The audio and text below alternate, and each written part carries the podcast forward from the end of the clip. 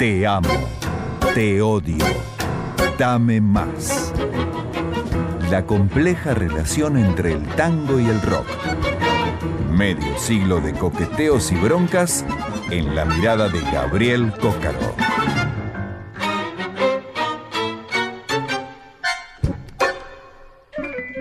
Así es, y vuelve la columna de Gabriel Cócaro. Ayer, hoy era mañana. Mm, Siempre con una sorpresa, porque honestamente nunca sabemos con qué nos va a venir.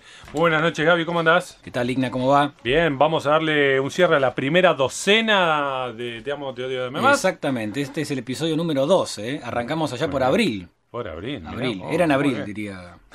Qué bueno. Bueno, ¿y qué nos trajiste? Contame un poquito qué preparaste para hoy. Bueno, hoy va a ser fácil de adivinar de quién se trata, ¿eh? Está Porque bien, si está te bien. digo que estamos hablando de quien podemos considerar, sin temor a exagerar, como el padre del rock argentino, Ah, es va. fácil decirlo, Empieza ¿no? con L, sigue con y- Exactamente. Sí, Lito. el señor Lito Nevia, Sí, ¿eh? que este lunes estuvo presentándose en el Teatro Colón, tuve la, la dicha y la fortuna de presenciar Ah, ese ¿cómo show. estuvo, che? Hermoso, ¿Hermoso? Fueron dos horas, Qué bueno. dos horas clavadas de show con el grupo que ahora está Eso te quería preguntar, ¿con, qué formato tocó? En formato de octeto. Hay tres eh, muchachos de un grupo que se llama Los Reyes del Falsete que hacen arreglos vocales. Sí. Y después está el grupo con el que en los últimos años está acompañando a Lito Nevia, que entre ellos brilla en la batería Daniel Colombres. Ah, qué Un grande, baterista eh, que tocó durante años con Fito Páez y hace como 20 Sí. años que está tocando con Lito Nevia. Tiene una versatilidad, toca un de todo, Sí, toca bossa nova, toca jazz, toca lo que quieras. Y fue muy lindo lo de Lito porque hizo un recorrido por sus 50 años de carrera. Claro, este año se hits. cumplen 50 años 50,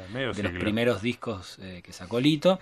Y hizo un gran repaso por su carrera. Tocó los clásicos, Viento de la lluvia, ayer nomás, pero también tocó temas del repertorio de los gatos no tan conocidos y sus clásicos solistas, quien quiera oír que oiga, el otro cambio los que se fueron, solo se trata de vivir. Ir al Colón es un lujo Sí. y la acústica del Colón Eh, es maravillosa, así que fue un, un bonito momento. Y bueno, justamente para homenajear a Lito y para cerrar esta primera, esta primera parte de esta sección de Te amo, te odio más de este año, quería hablar un poquito de, de Lito Nevia. A ver, ¿no? contanos. Voy a hacer un brevísimo repaso de su carrera porque es y solamente nos queda nada más que posarnos en un momento determinado de su carrera. Pero quería darte algunos datos, Signa, que creo que son interesantes también para los oyentes de la radio. Sí. Todos saben que Lito ha sido hijo de padres músicos, por eso de hecho ya siendo muy chico empezó a relacionarse con el ambiente musical. Su madre, llamada Marta Denis, era cantante, era concertista de piano y un dato que quizá muy poca gente conoce, Marta Denis fue integrante de una agrupación llamada Los Colonos y Los Colonos fue la primera orquesta de tango, como se decía en aquel momento, de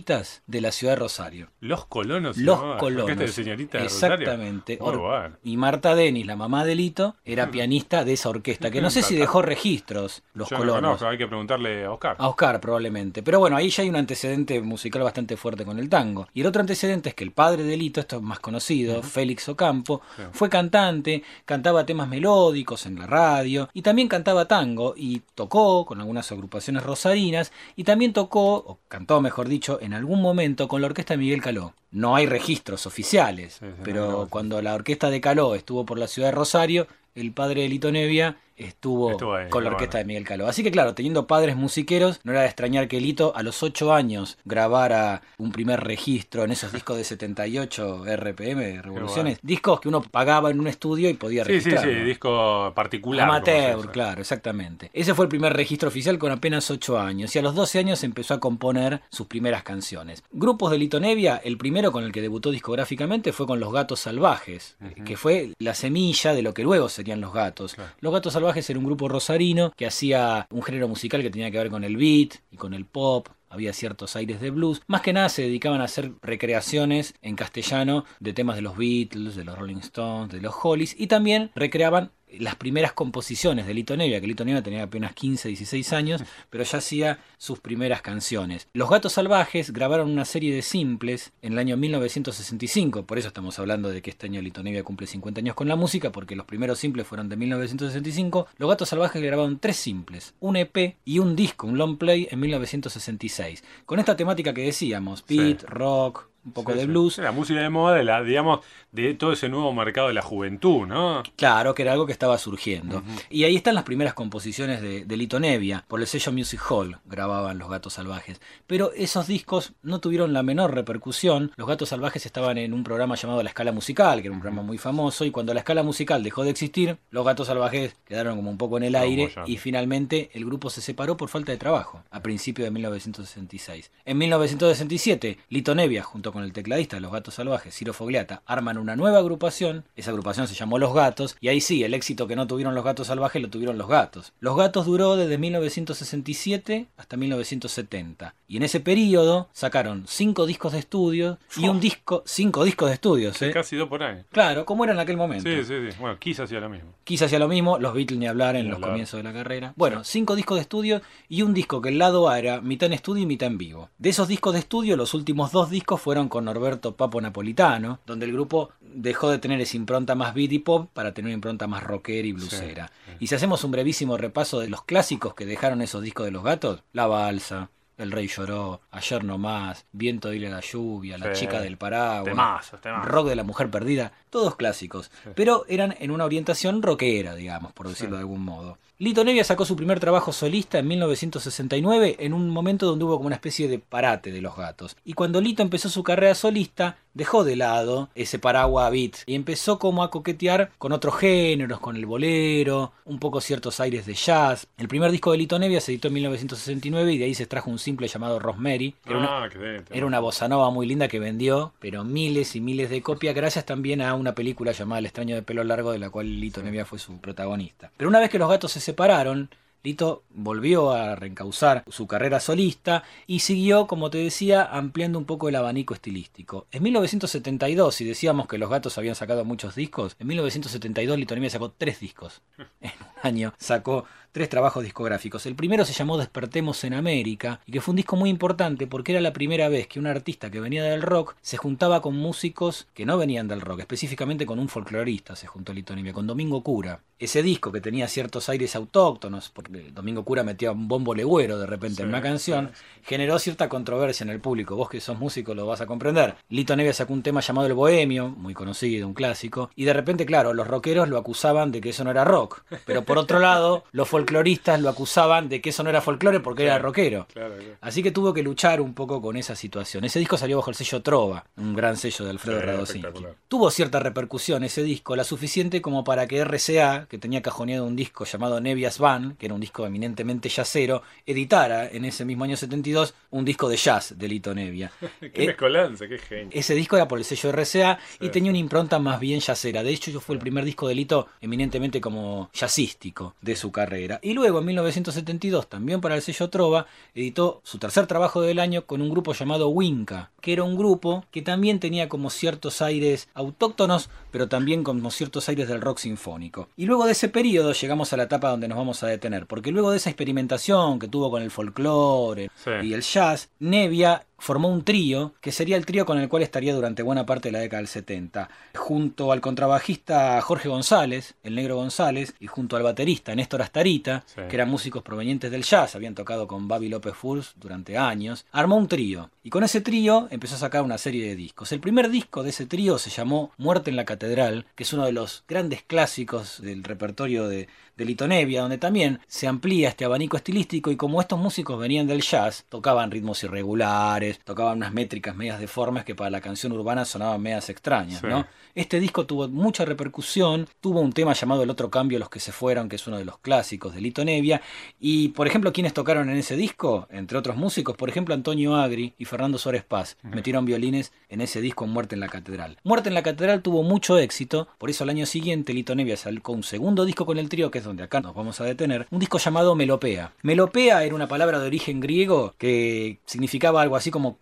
el acto de la composición. Y también dentro de cierto argot, melopea denotaba algo así como borrachera o estar un poco alegre. Lito dijo que esa era la palabra exacta para titular su nuevo grupo de canciones. En melopea repetía la misma fórmula de Muerte en la Catedral, ¿no? Estos ritmos irregulares, canciones que no tenían una métrica muy definida, junto a los mismos músicos de siempre, a este trío, a González y a Starita, y se reunió de algunos músicos más. En total eran 14 canciones, de las cuales 7 estaban compuestas o co-compuestas junto a una poeta llamada Mirta de Filpo, que era la pareja de Lito Nevia de entonces. ¿No? Así que con Mirta, ella hacía un poco las letras, Lito hacía las músicas, entre ambos armaron este trabajo discográfico. Un trabajo discográfico que las letras tenían que ver los tópicos de siempre de Nevia, el paso del tiempo, la vida, la muerte, el amor, ese tipo de cosas. Y con respecto a la música, había momentos acústicos que Nevia manejaba muy bien, con temas como por ejemplo La elección del viajero, ciertos toques de bossa nova, de la cual Nevia siempre tuvo una relación bastante fuerte, como un tema llamado Gloria Guitarra, y había, lo que traje para compartir con vos y los oyentes, no era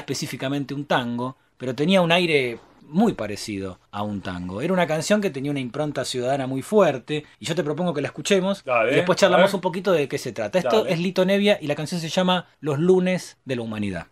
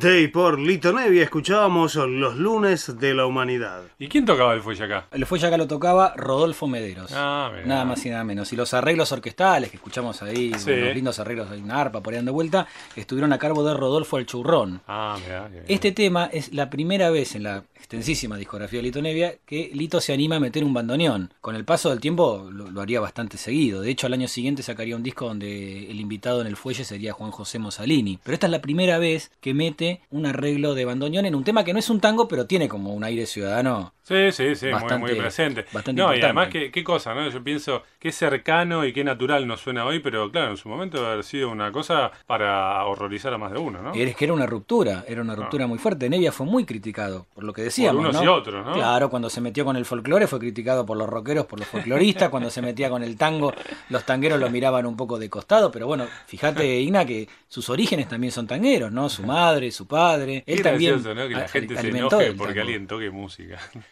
Bueno, era hace 40 años atrás y la pero mentalidad sigue, era otra. sigue ¿no? pasando un poquito, ¿viste? Bueno, no tanto por suerte, pero bueno. Por suerte no. Muy bueno y muy completo informe. Un detalle Gaby. que vos sos músico, esto te va a gustar. Decime. ¿En cuántos canales se grabó este disco? Y de poco, me imagino, porque en la época no Claro. había acá muchas Bueno, máquinas. ocho canales. Pero no suena nada mal, ¿eh? No, suena fenómeno. No suena nada, nada más. Y grabaron este eh, Sgt. Pepper, los Beatles, ¿con cuánto? Y sí, no, en esa misma cantidad. Y- Bueno, ¿qué más? No, nada, que te agradezco mucho, Digna, bueno, la confianza. eh, la hemos pasado muy lindo este año con Dos estos episodios. Dos episodios. Y bueno, el año que viene, si te parece, Obviamente, Retornaremos. seguimos- retomamos por 12 más y así siguiendo. Y también quiero que empecemos a escuchar a algunos tangueros tocando temas de rock. ¿eh? Bueno, lo No vamos a implementar. este lado, que vaya ida y vuelta la cosa. lo vamos a implementar para la segunda temporada. Gracias, Javi. Ahí se fue entonces la edición número 12, la docena completa de Te amo, te odio, dame más.